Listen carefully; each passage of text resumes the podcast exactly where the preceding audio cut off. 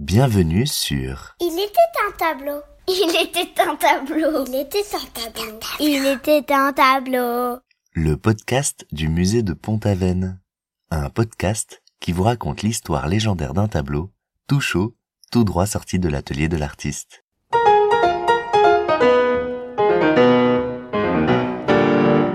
Il était un tableau. Les feux de la Saint-Jean. Une huile sur toile, peinte par Maurice Denis vers 1894-1895 et conservée au musée de Pont-Aven. Et c'est moi, Maurice Denis, qui vais vous raconter l'histoire de cette œuvre.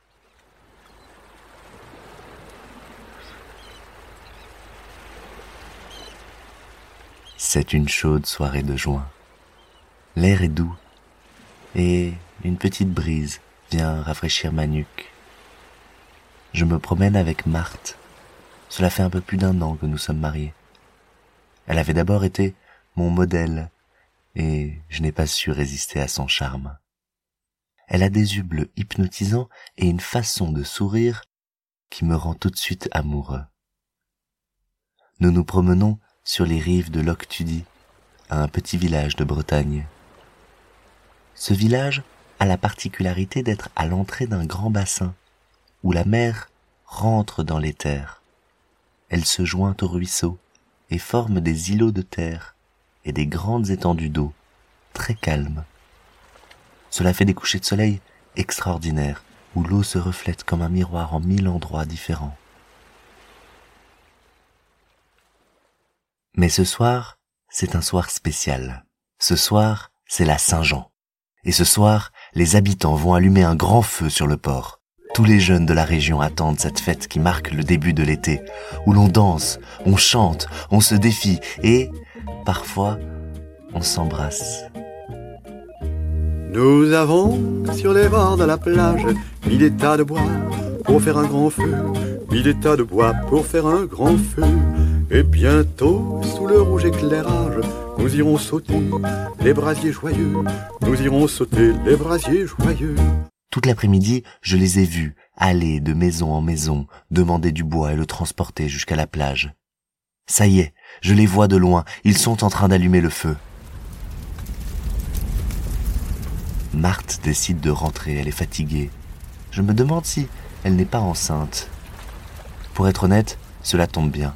J'espérais un peu être seule pour réaliser quelques croquis des feux de la Saint-Jean. Hein, Vous me demandez pourquoi? Cela me semble pourtant assez évident. La première raison, c'est que je suis artiste. Mon nom est Maurice Denis. Et cet attroupement, autour d'un grand feu, en train de danser, sera probablement une très belle scène, pleine de gaieté et de couleurs, avec des jeux d'ombre et de lumière qui méritent d'être immortalisés. J'imagine déjà mon tableau. Je serai face à la mer, avec les bateaux qui passent, l'île aux chevaliers dans le fond, et toute cette foule au premier plan, dans la pénombre, autour d'un grand feu bien rouge. Ensuite, vous savez, pour moi, l'art doit rendre la nature sacrée. C'est-à-dire que, quand je peins, je peins un objet, une sensation, un paysage, et je cherche à le transformer en une icône, comme si cela devenait divin ou religieux. Et quoi de tel que la Saint-Jean pour rendre une peinture sacrée? Tout d'un coup, du crépitement du feu émerge une voix. Une jeune femme s'est avancée en entonnant un Ave Maria.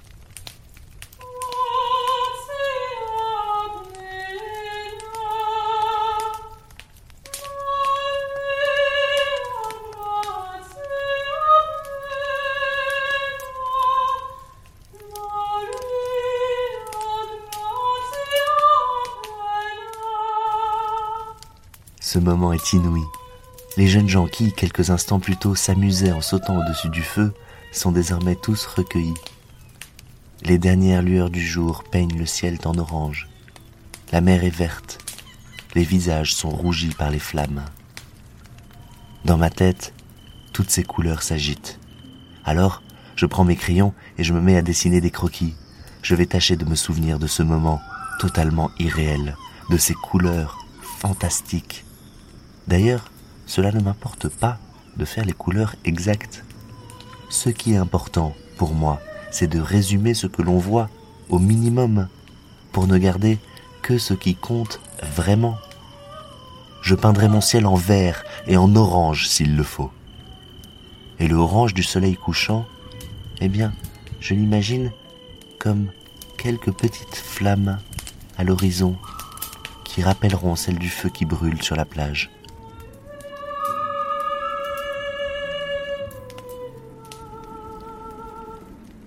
Aussitôt le chant fini, la procession se disperse et les jeunes gens recommencent à discuter autour du feu. Mais voilà l'orchestre qui arrive. Il entonne une farandole et tout le monde se met à danser.